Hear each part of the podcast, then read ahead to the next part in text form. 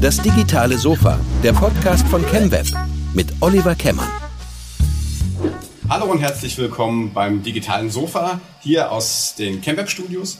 Heute zum Thema Open Innovation. Und da begrüßen wir unseren Fachmann heute, Tom Klose.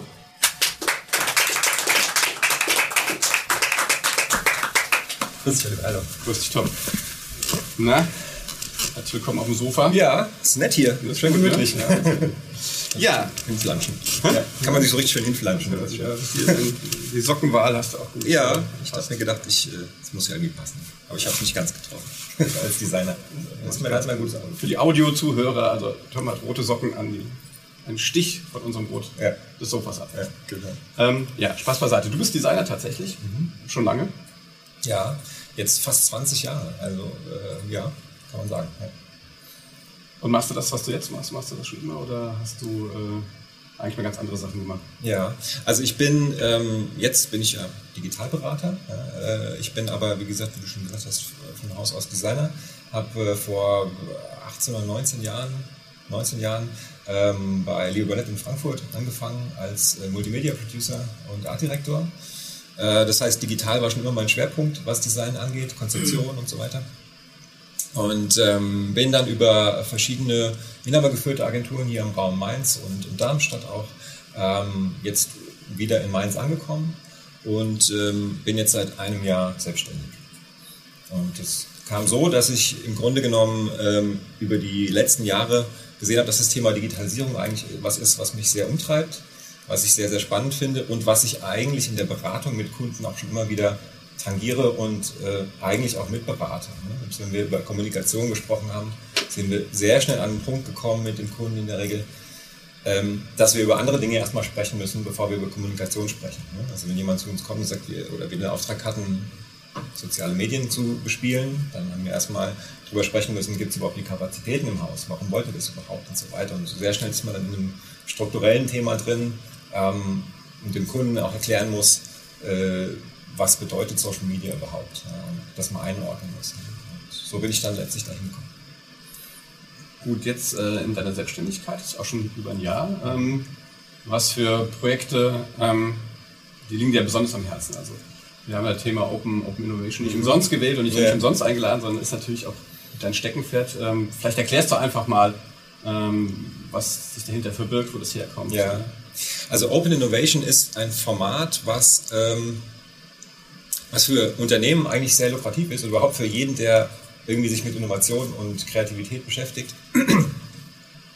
Äh, es bedeutet nur, dass man äh, grundsätzlich erstmal loslassen muss. Also Open Innovation heißt, ähm, man innoviert oder man entwickelt Ideen, neue Produkte, was auch immer, äh, nicht zu Hause im stillen Kämmerlein oder im Unternehmen in abgeschlossenen Umgebungen, sondern man öffnet sich nach außen und lädt andere dazu ein, an dieser Innovation teilzuhaben ähm, und gibt natürlich auch was zurück entsprechend. Ähm, und äh, so bespielt sich das so ein bisschen gegenseitig. Und der Vorteil ist, dass man eben nicht nur auf ein begrenztes Repertoire an klugen Köpfen zurückgreifen kann, sondern eben auch äh, kluge Köpfe von außen bekommt und auch Innovationen und Ideen von außen bekommt, die man selber vielleicht gar nicht gesehen hätte, weil man eben in seinen angestammten Umgebungen, in seiner angestammten Denk- und Sichtweise da gar nicht drauf kommt. Ne?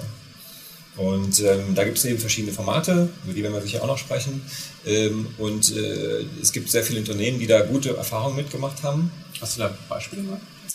Ähm, ja, also große Versicherungen hier aus der Umgebung zum Beispiel macht äh, mittlerweile, glaube ich, das dritte oder vierte interne Barcamp ähm, und äh, ein Wohlfahrtsunternehmen, da bin ich nächste Woche zum Beispiel auch auf einem internen Barcamp. Das sind so, Barcamps sind sehr gute Formate eigentlich, die man auch intern machen kann. Ich muss gleich mal nochmal drüber sprechen, was das eigentlich ist. Und ähm, das wären so mal zwei, zwei ganz gute Beispiele eigentlich dafür, ähm, wie man damit umgeht. Ja. Da müssen wir gleich noch drüber sprechen. Ja. Ich glaube, Barcamp, äh, ja. da denken alle direkt an den Feierabend. Ja. Apropos. Ähm, genau. Wo ist der hin? Nein, ich würde gerne aber nochmal so, so ein bisschen zurück zu den Ursprüngen. Also das ist jetzt auch, äh, sage ich mal, Open Innovation gibt es ja schon eine ganze, ganze Weile, also sozusagen diese Art, sich dem zu nähern. Ich habe äh, neulich mal in der Vorbereitung jetzt zu dem Podcast so ein bisschen recherchiert und habe äh, gibt ein sehr schönes Bild, dass äh, einer der ersten dokumentierten Open Innovation äh, quasi Cases äh, die Erfindung des Buchdrucks durch unseren Gutenberg hier war. Ja. ja Also hast du mir vorhin erzählt, ja. das kannte ich gar nicht, aber finde ich sehr schön. Ja. Das, das habe ich bei, bei YouTube gefunden. Ja, ähm, ja also im Prinzip, eigentlich die Idee war, dass das Gutenberg eigentlich selber nicht hingestellt hat und hat äh, Tinte erfunden und hat Papier erfunden mhm. und hat äh, und hat äh, diese, diese, äh, die Presse, also mit dem er das gedruckt hat, erfunden, sondern er hat eigentlich sich sozusagen die, die Erfindungen von anderen, von den Chinesen und die, die ähm, logischerweise kam die, die, die Presse, die er hatte, das ist ja die Adaption einer Weinpresse, ja. die, die, die Italiener irgendwie hier ins Rheinhessische mitgebracht mhm. hatten.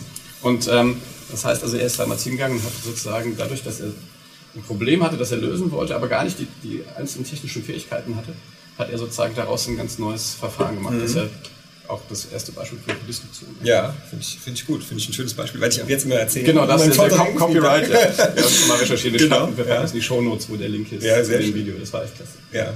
Äh, übrigens, äh, ähm, Apple zum Beispiel macht das ganz offen heute noch. Steve Jobs hat ja schon, hat ja schon damals äh, zu seinen Lebzeiten gesagt, ähm, dass äh, sie super sind im Clown. Ja? Dass sie sich einfach die, ähm, die Ideen, die andere schon geschaffen haben, nehmen, entweder einkaufen oder kopieren äh, und dann zu einem neuen Konzept zusammensetzen, was auch eine Form der Open Innovation ist. Ja, jetzt natürlich in einem sehr umkämpften Umfeld natürlich, aber ähm, ja, das ist durchaus legitim.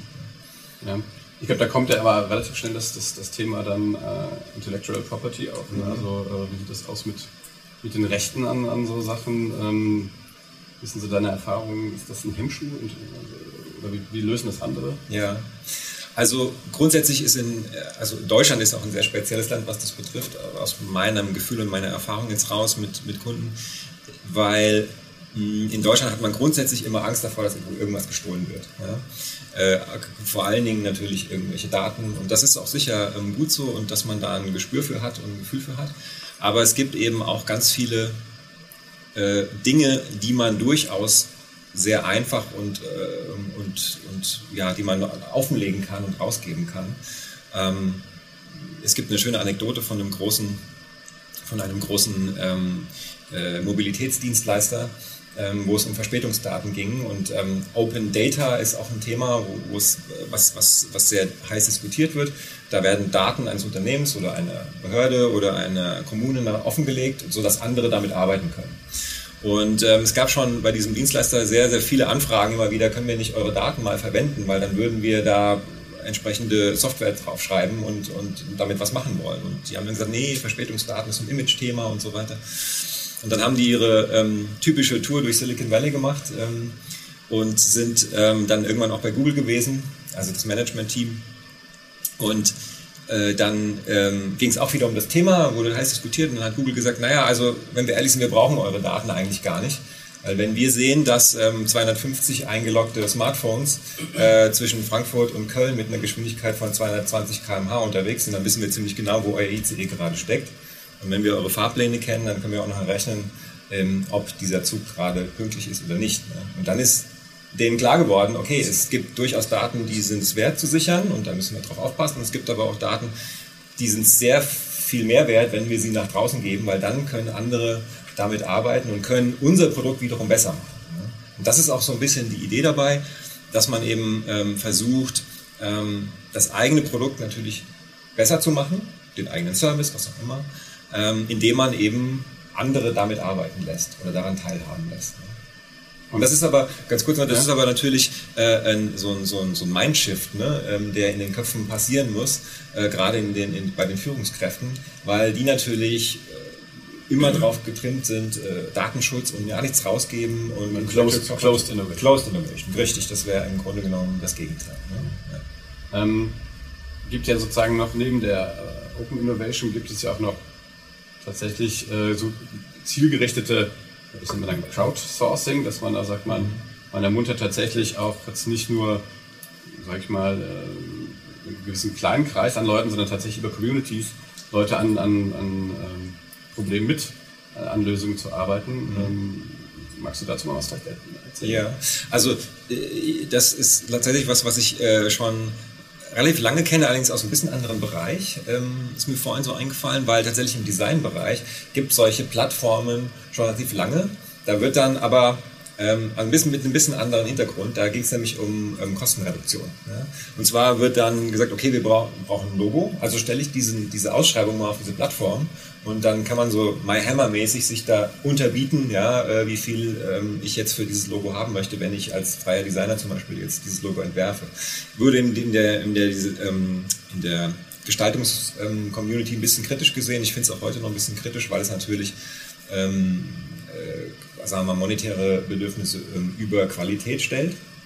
Aber grundsätzlich ähm, ist dieser Gedanke, dass man sagt, ähm, ich habe hier ein Problem und ich teile das mit anderen und lass mir von anderen helfen, organisiert über eine Plattform, ist natürlich ein sehr cleverer, ne? weil man dann eben sagt, ähm, ich, ich kann das jetzt gerade alleine nicht lösen, ich kann mir jetzt auch ähm, äh, nicht so schnell Leute hier zusammenziehen. Also ähm, gebe ich das raus und wo ein Bedarf ist, gibt es auch immer jemanden, der das, diesen Bedarf äh, ähm, deckt und irgendjemand hat dann diese Plattform natürlich erfunden ähm, und, und äh, hat diesen Bedarf ähm, und die Nachfrage und, und den Bedarf zusammengebracht. Ne?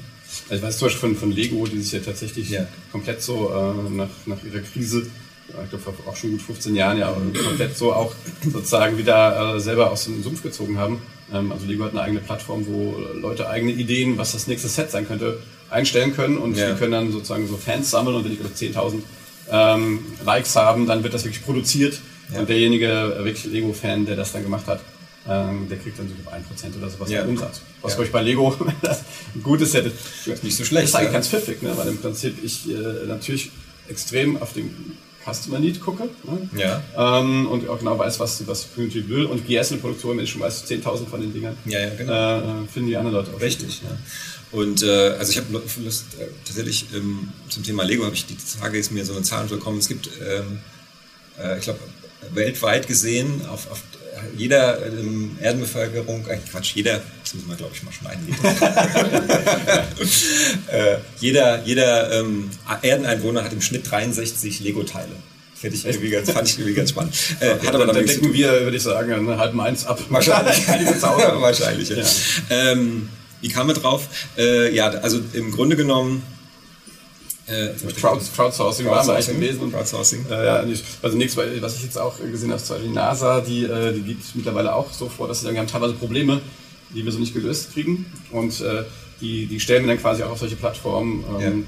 Das ein lustiger Fall war, dass die keine Lösung hatten, äh, weil die müssen teilweise 96 Stunden, die Astronauten in einem Notfall müssen 96 Stunden in ihrem Anzug sitzen. Ja. Und sitzen ist ein gutes Stichwort, das heißt, sie müssen halt auch mal auf die Toilette. Mhm. Und äh, was macht man dann? Ja. dieses Problem haben die dann ausgeschrieben und, äh, und da gibt es eine Prämie dann für den, für den Sieger. Ja. Da haben dann Leute Designer und so anderen Sachen eingeschickt und am Ende vom Tag hat dann tatsächlich ein ehemaliger Jetpilot dann gewonnen ja. mit einer Lösung, die wirklich funktioniert hat. Ah, ja. Ich glaube, die NASA ist eh ein schönes Beispiel dafür, weil, weil die natürlich auch nach, nach äh, der Einstellung der ganzen großen Programme sehen mussten, wo kriegen wir eigentlich unser Geld her und wo kriegen wir Innovationen her kriegen wir Innovationen überhaupt noch bezahlt und so weiter. Und ähm, die haben ja zum Beispiel, als es darum, darum ging, das Thema Mars-Mission äh, zu, zu starten, haben die im Grunde genommen die, die äh, Marschroute ausgegeben. Das ist kein Thema, was wir hier alleine bewältigen, sondern es ist eigentlich ein kollektives Thema.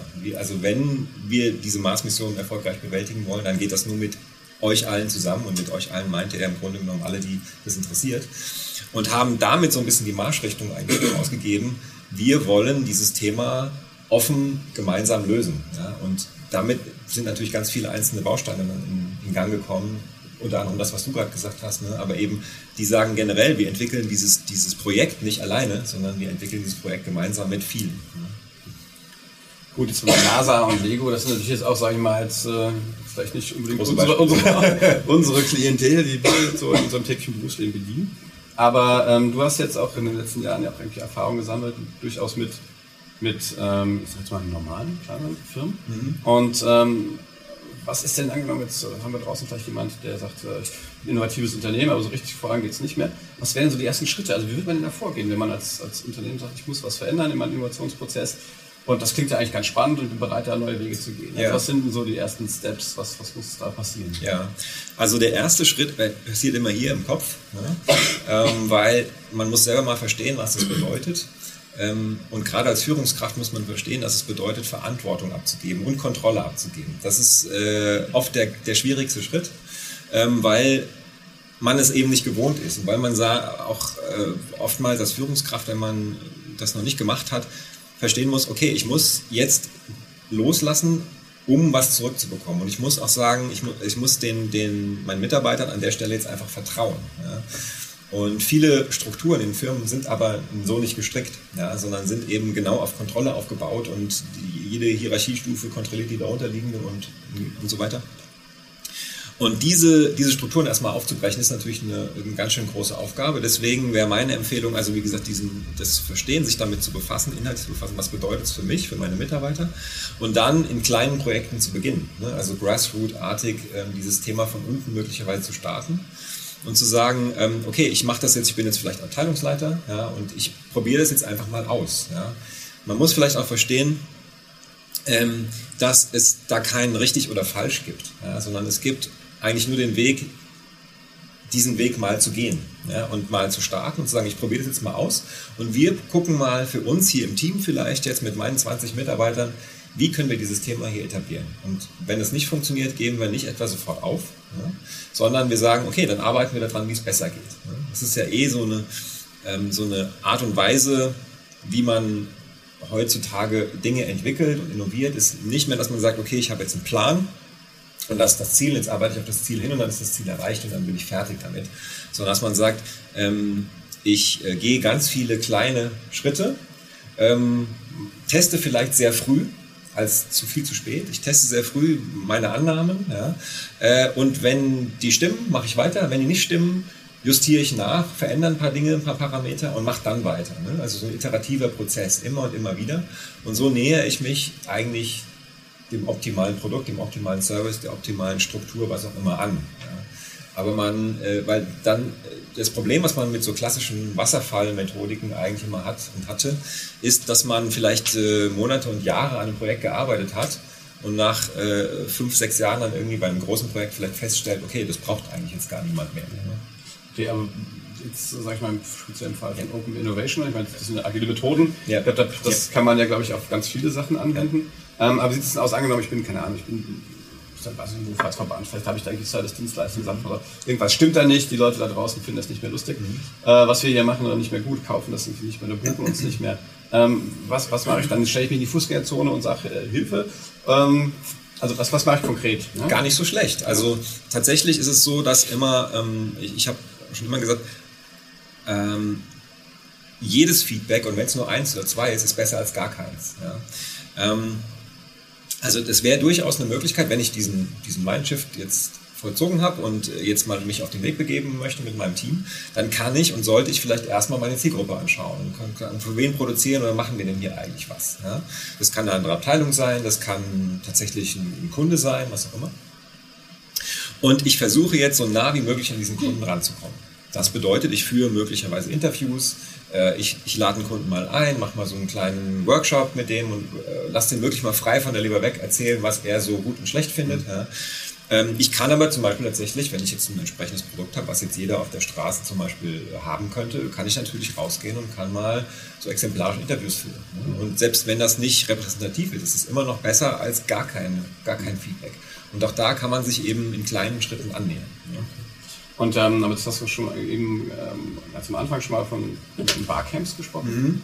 Das ist eine spezielle Form eigentlich. Vielleicht musst du das einfach nochmal ein bisschen beschreiben, ja. was das ist, wo ja. der Name äh, herkommt, so man das beschreiben kann und äh, was da passiert. Ja, also äh, Barcamps sind sogenannte Unkonferenzen.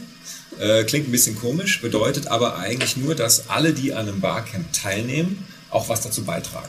Deswegen gibt es vorneweg keine Agenda, das ist zum Beispiel auch so ein schwieriger Punkt. Äh, wenn man jetzt auf ein, ähm, auf ein Barcamp gehen möchte, muss man seinem Chef oft, oft erklären, äh, was, was passiert denn da. Ja? Und dann kann man aber, dann sagt er, ja, aber was, was wird denn da, über was wird denn da gesprochen? Ja? Und dann kann man oft nicht sagen, das kann ich da noch nicht sagen, weil das wird erst daher beschlossen. Also, ähm, alle, die da hinkommen, sollen was zum Barcamp beitragen.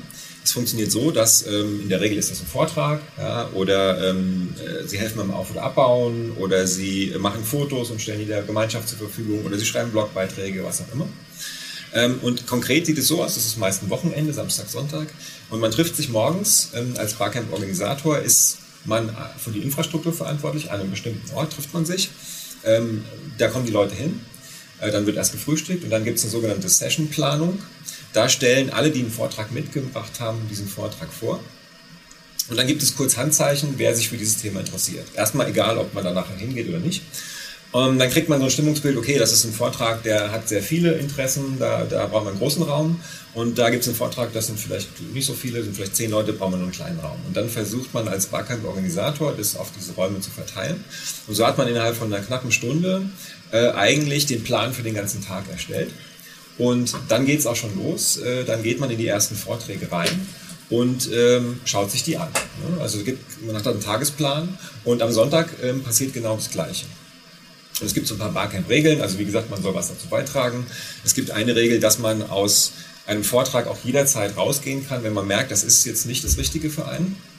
Da ist auch niemand sauer und sollte auch niemand sauer sein, ähm, weil es einfach darum geht, möglichst viel von diesem Tag oder von diesen zwei Tagen eben mitzunehmen. Und ähm, Barcamps gibt es äh, ganz unterschiedliche. Es, ähm, es gibt äh, themenoffene Barcamps. Ähm, ich organisiere mit einem, äh, mit einem Verein zusammen äh, das Barcamp Rhein-Main zum Beispiel. Wir sind hier im Rhein-Main-Gebiet unterwegs, äh, sind immer im November so, haben wir ein Wochenende, seit zehn Jahren mittlerweile, dieses Jahr ist zehnjähriges. Ähm, äh, und das ist themenoffen. Da sind wir in verschiedenen Städten im Rhein-Main-Gebiet. Aber es gibt zum Beispiel das Vino Camp, es gibt ein User Experience Camp, es gibt ein Mobile Camp, ähm, es gibt ein Projektmanagement Camp, es gibt ganz, ganz viel. Ähm, die themenoffenen Barcamps sind sehr oft an Städte angelehnt. Es gibt das Barcamp Köln, Hamburg, München, glaube ich. Es gibt ganz viele. Es gibt ein Bodensee-Camp, also ganz, ganz viele. Wenn man ein bisschen nach Barcamp googelt, findet man da ganz viel. Ähm, und das ist deswegen ein schönes Beispiel für Open Innovation, weil eben ganz viel Input von außen kommt. Das kostet in der Regel auch keinen Eintritt, meistens nur einen Unkostenbeitrag. Ähm, und man kann da hingehen und kann zwei Tage lang sich vollpumpen mit Know-how und kann an Diskussionen teilhaben und so weiter. Und ähm, Themen offenen Barcamp, äh, wie wir es eins sind, ist es, finde ich, besonders spannend, weil man einfach so unglaublich viel Einblick in verschiedene Bereiche bekommt. Ja. Also ich erinnere mich, vor ein paar Jahren hatten wir, eins der ersten öffentlichen Veranstaltungen, wo mal eine Drohne geflogen ist ja, oder wo jemand einen 3D-Drucker dabei hatte. Ja. Das sind so Sachen, die kann man dann oft auch da zum ersten Mal sehen. Und wie ist das, wenn das jetzt das organisiert ist, ja quasi Verein irgendwie öffentlich. Mhm. Aber wenn ich das sozusagen als, als, äh, als Innovationsmittel, so ein bisschen strategisch als Unternehmen, äh, was sagen das aus auch Kunden, die so, so ein Barcamp, ein internes Barcamp machen, mhm. aber es widerspricht sich doch dann eigentlich, da laden die dann tatsächlich, dann machen die das dann auch öffentlich und dann kann auch jeder kommen, der Lust hat. Ja, meistens nicht ganz, aber ähm, zumindest werden oft ähm, Sprecher auch von außen eingeladen, einfach um auch so ein bisschen Initialzündung für die Mitarbeiter zu geben, weil die natürlich auch ähm, erstmal hören, okay, da findet was statt, da finden Vorträge statt, dann gehe ich mal hin und setze mich hin und lasse mich berieseln. Ne? So ist es eben nicht gedacht, sondern alle, die da hingehen sollen und müssen verstehen, dass sie was zu beitragen sollen. Jetzt haben wir natürlich, bei einer großen Versicherung sind das, glaube ich, waren das, glaube ich, 200 Leute, die da, haben wir keine 200 Vorträge natürlich. Ne? Aber, ähm, und da muss man dann auf die Suche gehen als interner Veranstalter von so einem Barcamp äh, und muss halt gucken, okay, wen kann ich denn ansprechen, wer kann denn über, so, über sein Thema mal was erzählen. Äh, und dann kombiniert man das mit, mit Sprechern von außen und dann hat man eigentlich für diesen Tag, bei internen Barcamps ist es oftmals nur ein Tag, äh, hat man eigentlich eine sehr schöne Zusammenstellung von internem Know-how gemischt mit externem Know-how. Und äh, was da passiert, ist, dass ähm, vor allem Leute, die vorher noch nie miteinander gesprochen haben, auf einmal miteinander sprechen, auch Hierarchieebenen, weil auf so einem internen Barcamp sollte es auch so sein, dass man gibt so eine Regel, die dann auch sagt, man duzt sich beim Barcamp. Ne? Das in vielen, vielen ähm, Unternehmen auch schwer dann. Aber ähm, dann äh, werden da auf einmal Gespräche geführt und der, ähm, die Führungskraft sagt dann auf einmal, ach, das habe ich so noch gar nicht gesehen. Es ist ja gut, dass du mir das mal sagst. Ja? Ähm, und die arbeiten auch gemeinsam in Workshops dann an Themen, ne? Ähm, hierarchieübergreifend. Und das ist dann auch oftmals so eine Initialzündung, die sich so langsam ins Unternehmen reingräbt. Ne? Ähm, Du machst auch äh, ein Meetup. Mhm. Vielleicht muss man da auch mal. Äh, ja. Wir haben heute unseren Nerd-Leute gar nicht da. Also ja. Buzzer irgendwie. Äh, ähm, erklär vielleicht auch erstmal kurz, was, was, was ein Meetup ist, äh, ja. wie das organisiert wird, äh, was da passiert. Ja, also Meetups haben ihre, ihren Namen eigentlich von dieser Plattform. Es gibt eine, eine Plattform meetup.com, glaube ich.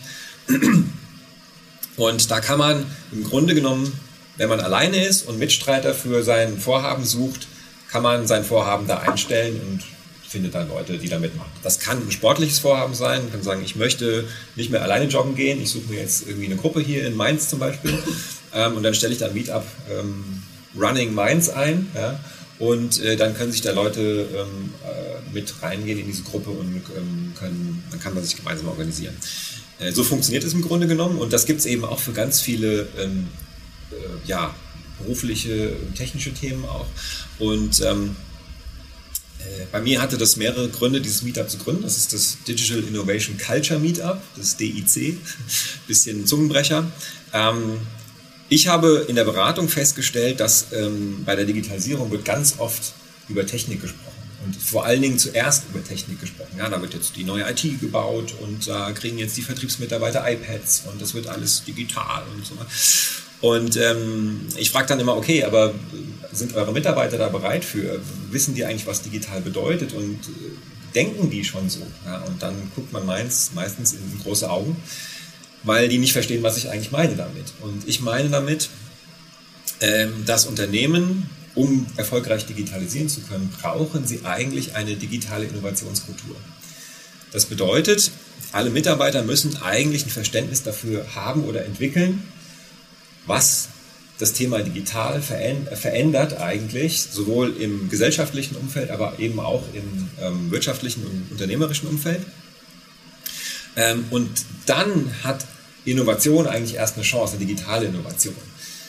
Innovation braucht auch wiederum bestimmte Voraussetzungen und Vorzeichen, damit sie in einem Unternehmen funktionieren kann. Sprich, ähm, das fängt bei Räumen an, ja, dass ich nicht in einem Standard, ähm, in einem Standard-Konfi sitze, wenn ich ähm, ein Brainstorming-Thema mache zum Beispiel, dass ich entsprechende Methodiken kenne, ähm, dass ich ähm, ja, dass ich einfach ein offenes Mindset habe, dass ich, dass mir als Mitarbeiter klar ist, ich darf Dinge in Frage stellen, die wir bisher eigentlich immer so gemacht haben. Ja, das finde ich ganz wichtig zum Beispiel, ähm, dass es keine äh, Denkverbote gibt und sowas.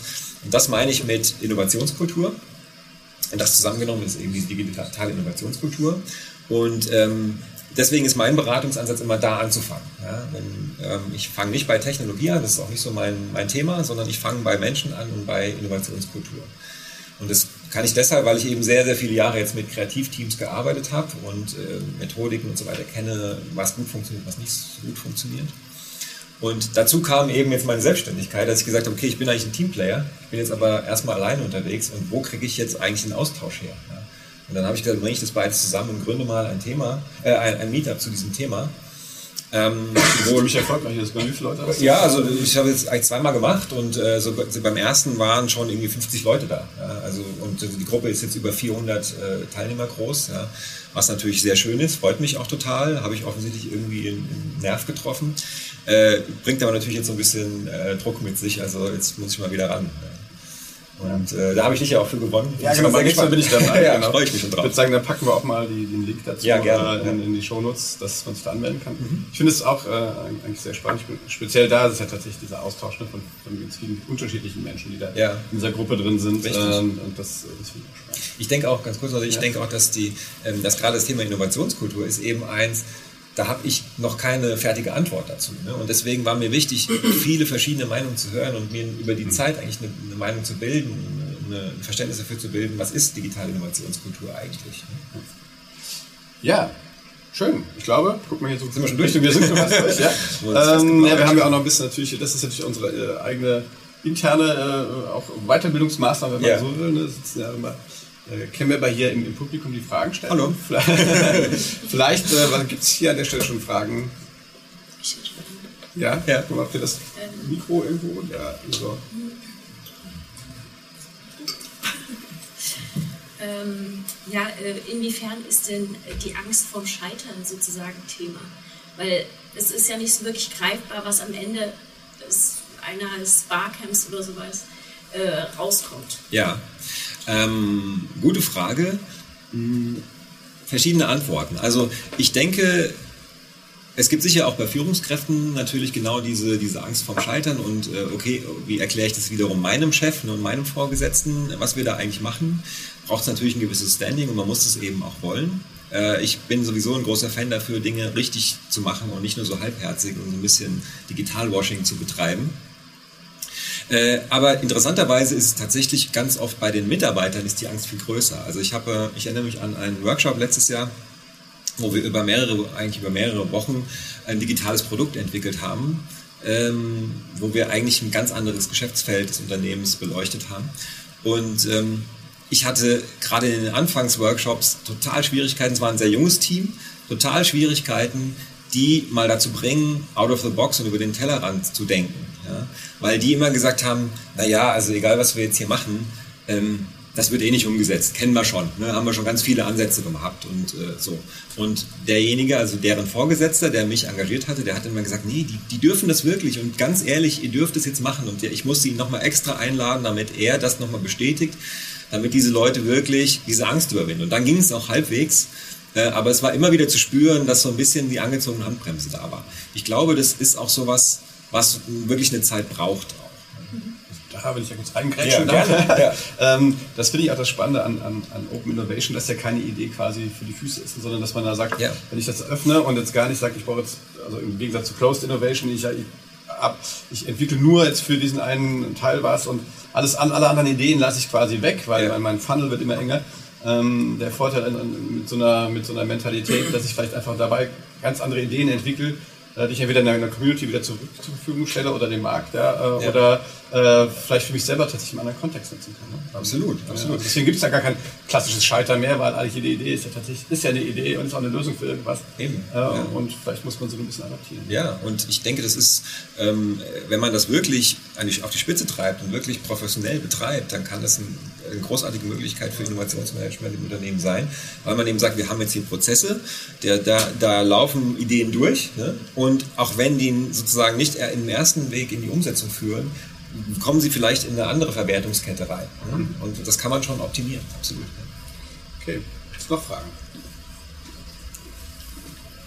Wo ist das Mikro? Eine etwas einfache Frage. Hallo erstmal. Hallo. Ähm, wie oft finden die Barcamps denn statt? Beziehungsweise wo kann man sich dort äh, dafür anmelden und wo finden die statt vor Ja, also unser Barcamp findet einmal im Jahr statt, das Barcamp Rhein-Main. Das ist wie gesagt immer so um den November rum. Äh, wir haben übrigens mal als Barcamp Mainz an der Uni Mainz hier angefangen. Ähm, äh, haben dann aber gefunden, dass, dass man im Grunde, dass wir es schöner finden, jedes Mal in einer anderen Stadt zu sein. Also das findet einmal im Jahr statt. Äh, wir sind jetzt gerade ähm, durch. Im, Im, November hatten wir das letzte. Wir würden gerne mal in den Sommer gehen, mal sehen, ob das klappt. Ähm, wo das dieses Jahr stattfinden wird, kann ich noch nicht sagen. Wir sind noch auf Raumsuche. Äh, aber es, wenn man wirklich nach Barcamps googelt, es gibt äh, eine, es eine Barcamp-Liste das packen wir vielleicht auch in Links. Ich möchte jetzt keinen falschen Link sagen, aber es gibt eine, eine Barcamp-Liste von dem Jan Hilfel, ähm, der äh, sammelt alle Barcamps bundesweit.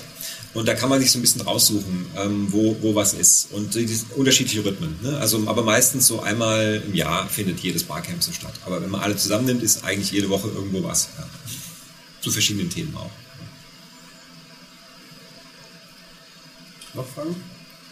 Ja.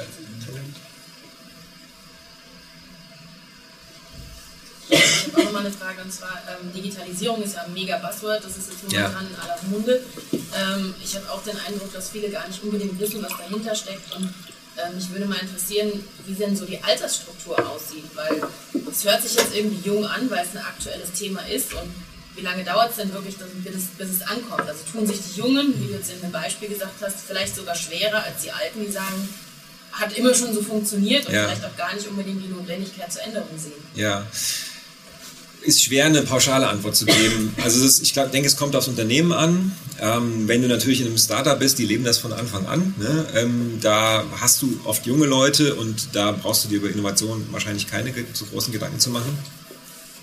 Wenn aber junge Leute in, sagen wir mal, sehr traditionelle Strukturen reinkommen, dann wird es schon wieder, sieht es ein bisschen, bisschen anders aus, ne, wie ich gerade geschildert habe.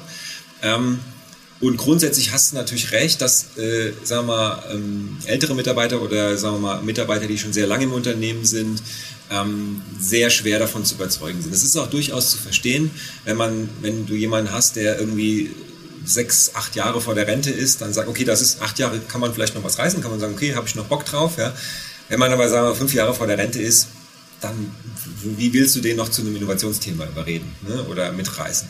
Ich denke, der muss einfach sehen, dann, wenn es im Unternehmen angekommen ist, ist da was für mich dabei? Ja, man darf die natürlich nicht auf der Strecke lassen, ähm, die Mitarbeiter, muss man sich auch was dazu überlegen, was man mit, mit ähm, alten, sorry, alte ist ja Quatsch, ähm, älteren und, und, und ähm, äh, langjährigen Mitarbeitern macht, wie man die einbindet.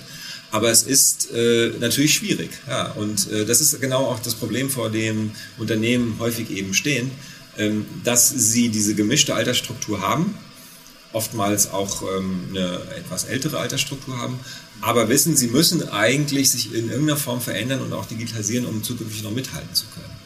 Und das ist eben genau der Punkt. Wie sieht diese Digi ähm, digitale Innovationskultur in einem Unternehmen eigentlich aus? Und da kann man nicht sagen, es gibt diese eine und die ist in jedem Unternehmen gleich, sondern jedes Unternehmen hat eigentlich seine eigene digitale Innovationskultur. Ne? Auch der Grad der Digitalisierung wird dann auch immer unterschiedlich sein. Abweichend von Wunsch und Wirklichkeit.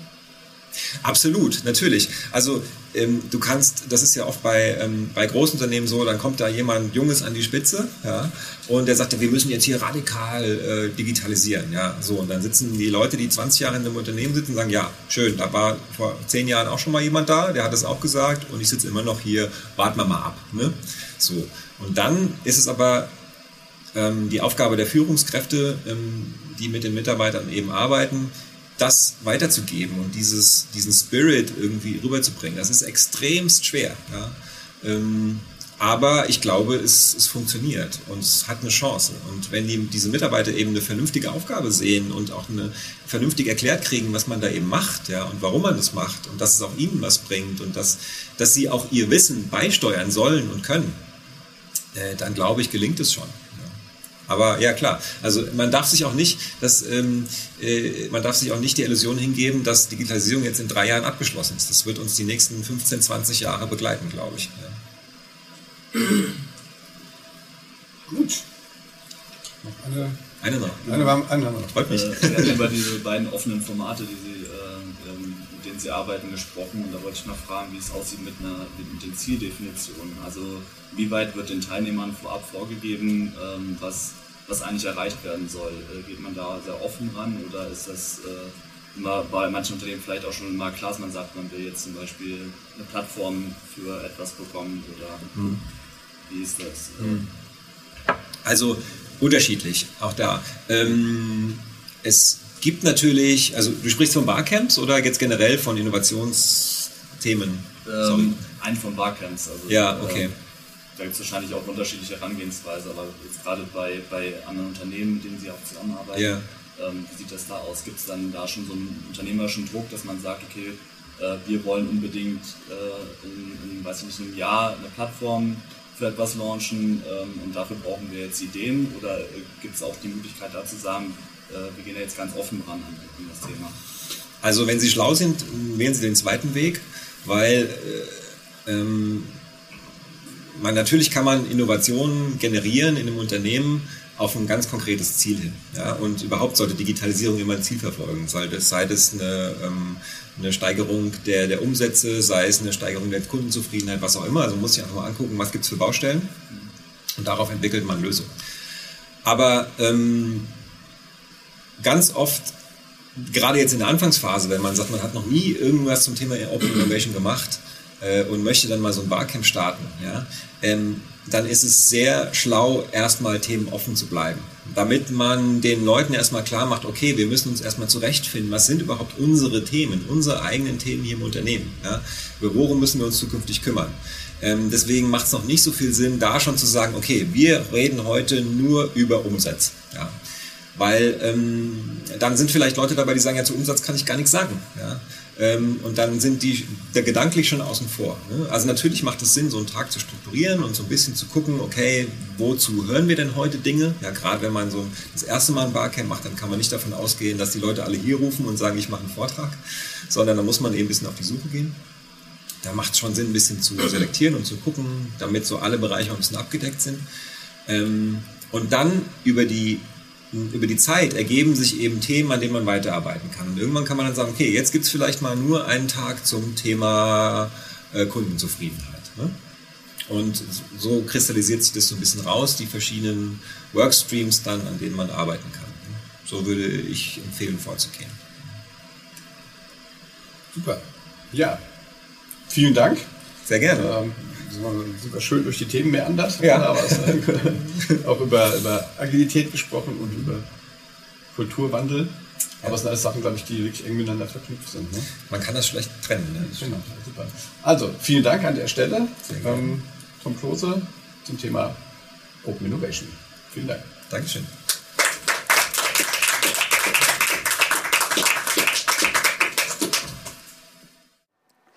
Das war unsere aktuelle Folge vom digitalen Sofa. Zu Gast hatten wir heute Tom Klose zum Thema Open Innovation. Wenn euch unser Podcast gefallen hat, dann klickt doch bei Soundcloud auf Gefällt mir oder gebt uns bei iTunes 5 Sterne.